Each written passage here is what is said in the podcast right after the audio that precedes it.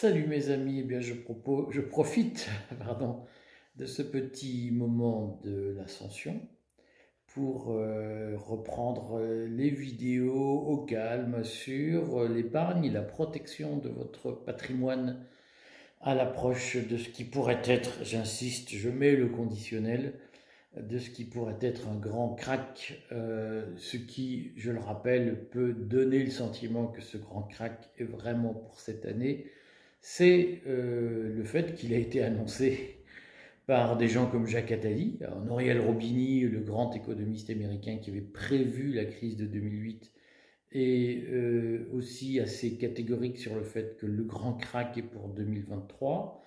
Jacques Attali l'a confirmé et j'ai essayé de vous expliquer pour quelles raisons la remontée rapide des taux d'intérêt décidés par les banques centrales est un facteur de euh, déstabilisation du marché, spécialement du marché obligataire. Donc aujourd'hui, on a des faisceaux d'indices, pas un faisceau, mais des faisceaux de plusieurs indices, ça fait beaucoup d'indices, qui laissent à penser que euh, la crise euh, financière que tout le monde craint depuis des années, qui a été repoussée avec une certaine efficacité par les autorités boursières et financières, on peut penser que cette crise va survenir dans euh, les semaines qui viennent, probablement cet été, et donc il faut se préparer à un désastre et notamment protéger votre patrimoine. Alors j'ai publié un certain nombre de vidéos sur le sujet, d'articles sur le courrier des stratèges. Les abonnés du courrier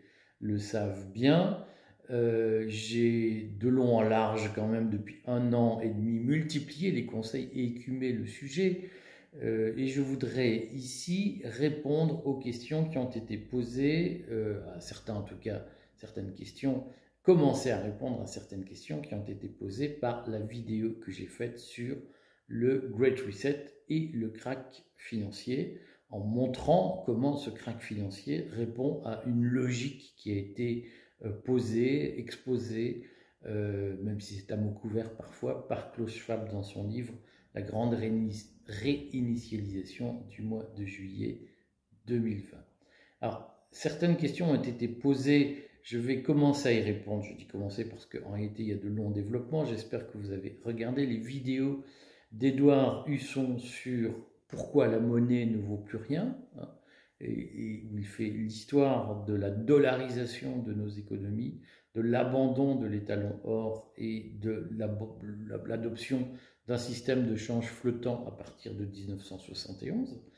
Euh, c'est important, c'est un peu théorique peut-être, mais Edouard le raconte très bien, de façon très claire, et ça vous permet de comprendre la folie de ce monde et les désordres financiers qui existent dans ce monde aujourd'hui.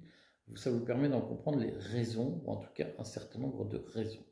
Je voudrais aujourd'hui donner quelques conseils pratiques en réponse aux questions qui ont été posées à ma vidéo sur le euh, crack euh, financier et le Great Reset. Je vous remets le lien de cette vidéo sous cette vidéo. N'hésitez pas à regarder cette vidéo qui est assez courte. L'essentiel des questions, euh, donc, un certain nombre de questions, je les traiterai dans d'autres vidéos, notamment comment acheter de l'or, comment se débancariser concrètement, quel est l'intérêt des crypto-monnaies aujourd'hui, est-ce que les crypto-monnaies sont une valeur refuge Alors, officiellement, on doit dire crypto-actif. Je ferai sans doute une vidéo pour expliquer pourquoi les crypto-monnaies sont en réalité de vraies monnaies, hein, euh, et contrairement à ce que disent les banques centrales. mais tout cela, je le traiterai dans d'autres vidéos et dans des séries de vidéos que on va commencer, que je vais commencer à vous présenter à partir de la semaine prochaine. Aujourd'hui, je voudrais euh, répondre à deux sujets euh, fondamentaux qui sont est-ce qu'il faut se débancariser ou pas? Est-ce qu'il faut acheter des valeurs refuges ou pas? Ça, c'est un premier type de question. Un deuxième type de question, c'est à partir de quel niveau d'épargne il faut s'inquiéter? Alors, je, commence par la stratégie de débancarisation, stratégie de protection de son patrimoine vis-à-vis de la crise qui arrive. Euh, je voudrais redire sur ce point ce que je dis depuis que j'écris, mes abonnés le savent, ne le découvrent pas, je l'écris régulièrement. Euh, en réalité, il faut privilégier les valeurs d'usage, c'est-à-dire les monnaies ou les biens ou les actifs qui reposent sur des sous-jacents concrets. C'est quoi ce charabia? Ça veut dire que, par exemple, un billet de 50 euros ou de 20 euros, le jour où tout s'effondre, il ne vaut plus grand-chose ou pas énormément d'argent. Donc si tout votre patrimoine est placé en euros, vous risquez d'avoir des déconvenus. Alors ça ne signifie pas évidemment qu'il ne faut pas du tout avoir de cash. Euh, je vais vous expliquer comment moi je fais dans quelques secondes, euh, mais ça signifie qu'il ne faut pas tout mettre en cash.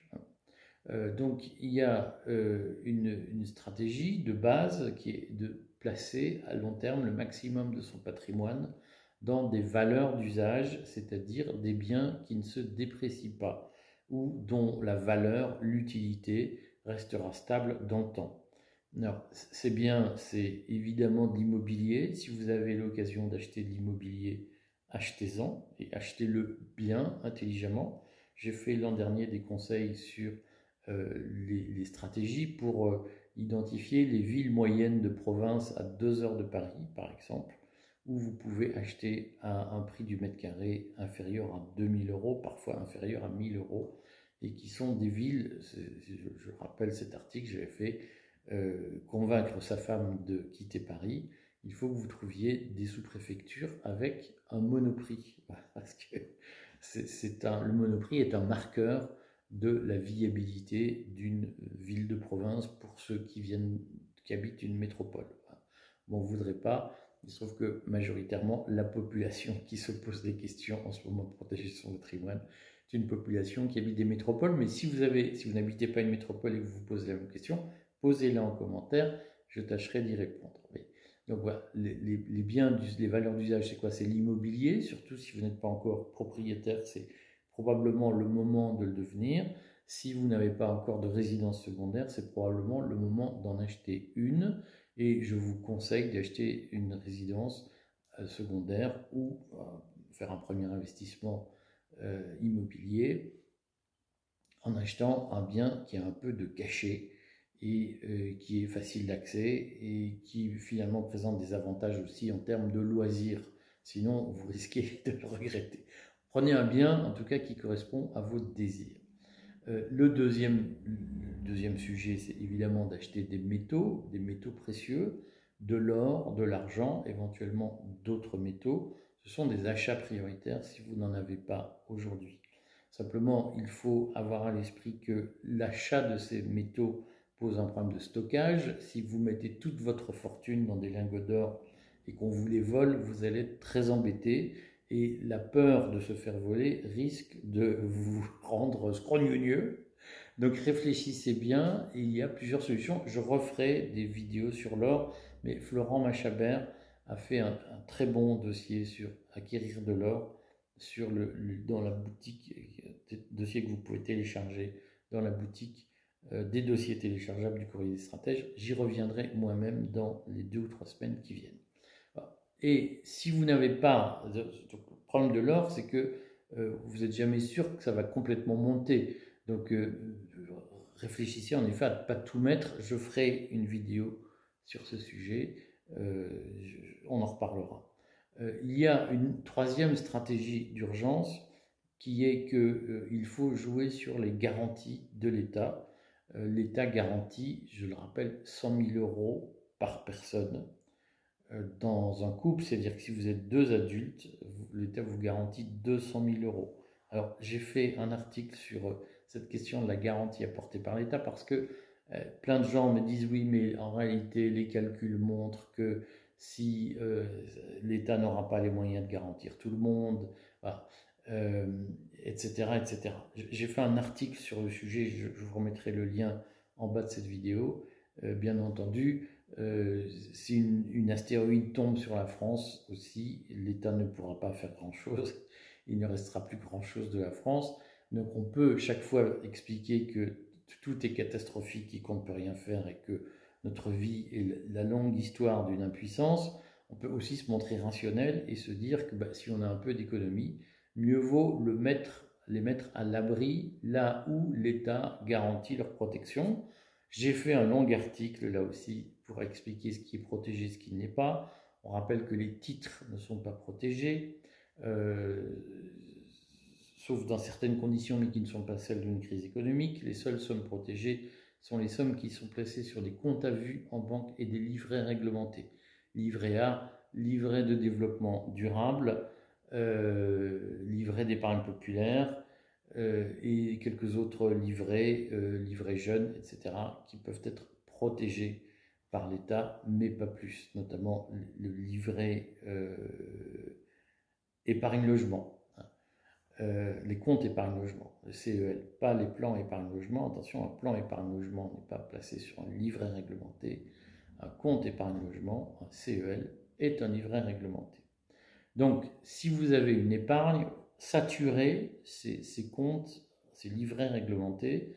Dans la pratique, si vous êtes un couple, vous pouvez mettre à l'abri de cette façon 100 000 euros environ.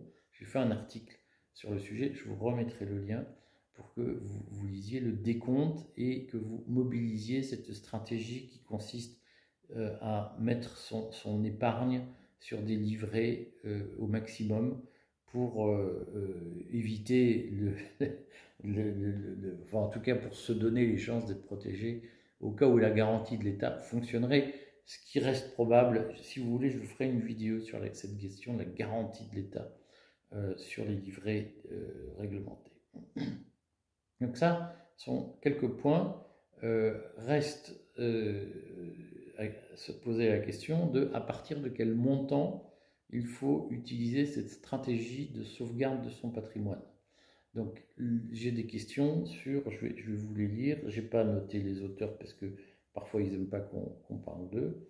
Est-ce que ces conseils s'appliquent à la caissière de supermarché qui a que 15 000 euros sur son livret ou 6 000 euros à la banque? J'imagine que c'était euh, la question qui était posée. Une petite épargne, moins de 50 000 euros, à part acheter des pièces d'or, il n'y a pas beaucoup de solutions. Euh, alors, pour moi, les solutions ne sont pas forcément euh, des, questions de montant. Simplement, ce qu'il faut avoir à l'esprit, c'est que euh, si on se met dans la position d'une crise bancaire, il ne faut pas exclure un bank run, comme on dit, c'est-à-dire une panique bancaire où les banques, pendant plusieurs jours, suspendent toute forme de retrait de dépôt. C'est-à-dire que si vous avez 5 000, 15 000, 150 000 euros à la banque, 1,5 million et demi à la banque. En cas de panique bancaire, les banques peuvent décider de fermer et de suspendre les opérations de retrait d'argent. Donc, moi, je vous donne un conseil, c'est d'avoir toujours une somme, d'avoir toujours un plan dans votre voiture. Si vous n'utilisez pas tous les jours, ne laissez pas votre voiture au garage sans, avec le réservoir vide. Faites le plein parce que vous ne savez pas ce qui peut se passer. Peut-être que vous aurez besoin de vous extraire, de quitter la France. Ayez un plein en permanence pour partir le plus loin possible sans avoir à retirer de l'argent pour, euh, pour payer votre plein. On ne sait pas ce qui peut se passer.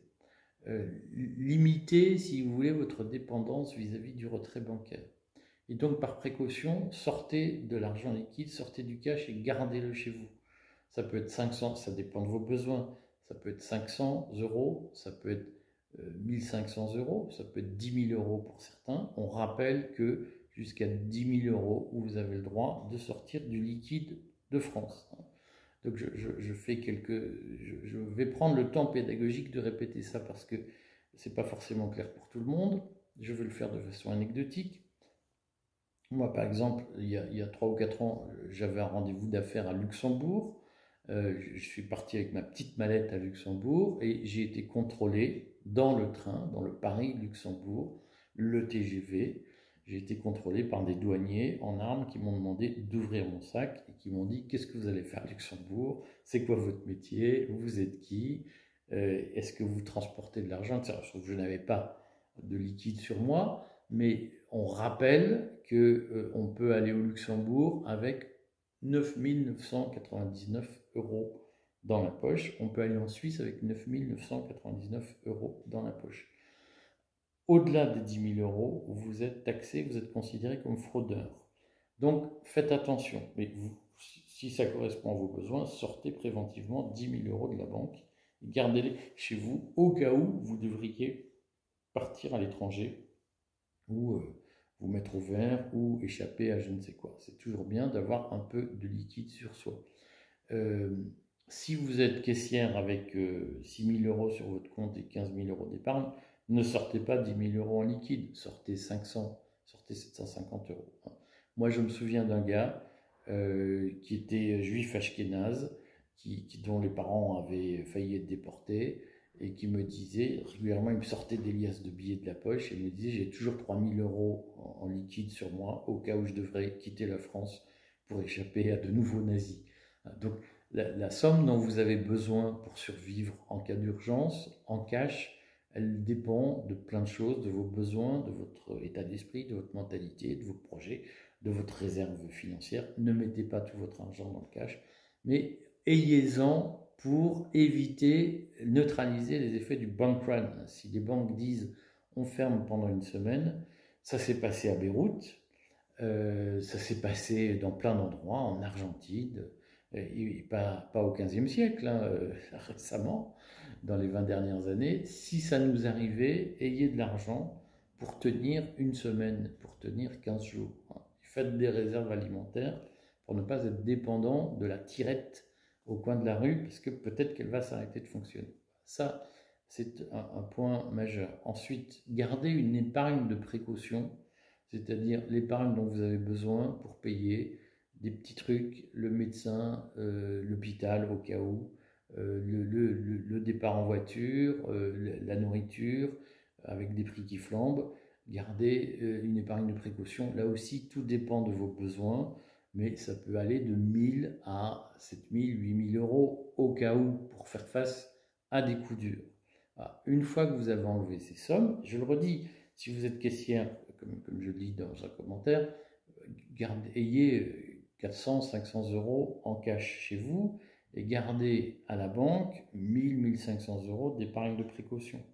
Et le reste, vous pouvez réfléchir. Moi, je serais vous, je n'achèterai pas d'or parce que je pense que si on a un patrimoine financier de 20 000 euros devant soi, il vaut mieux euh, le mettre sur des livrets réglementés.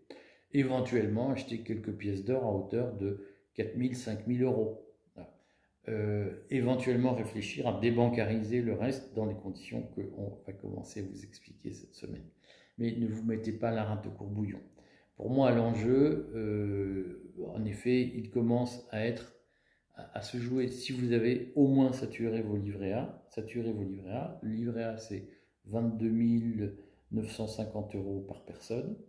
Euh, on va dire 23 000 hein, par personne, donc ça fait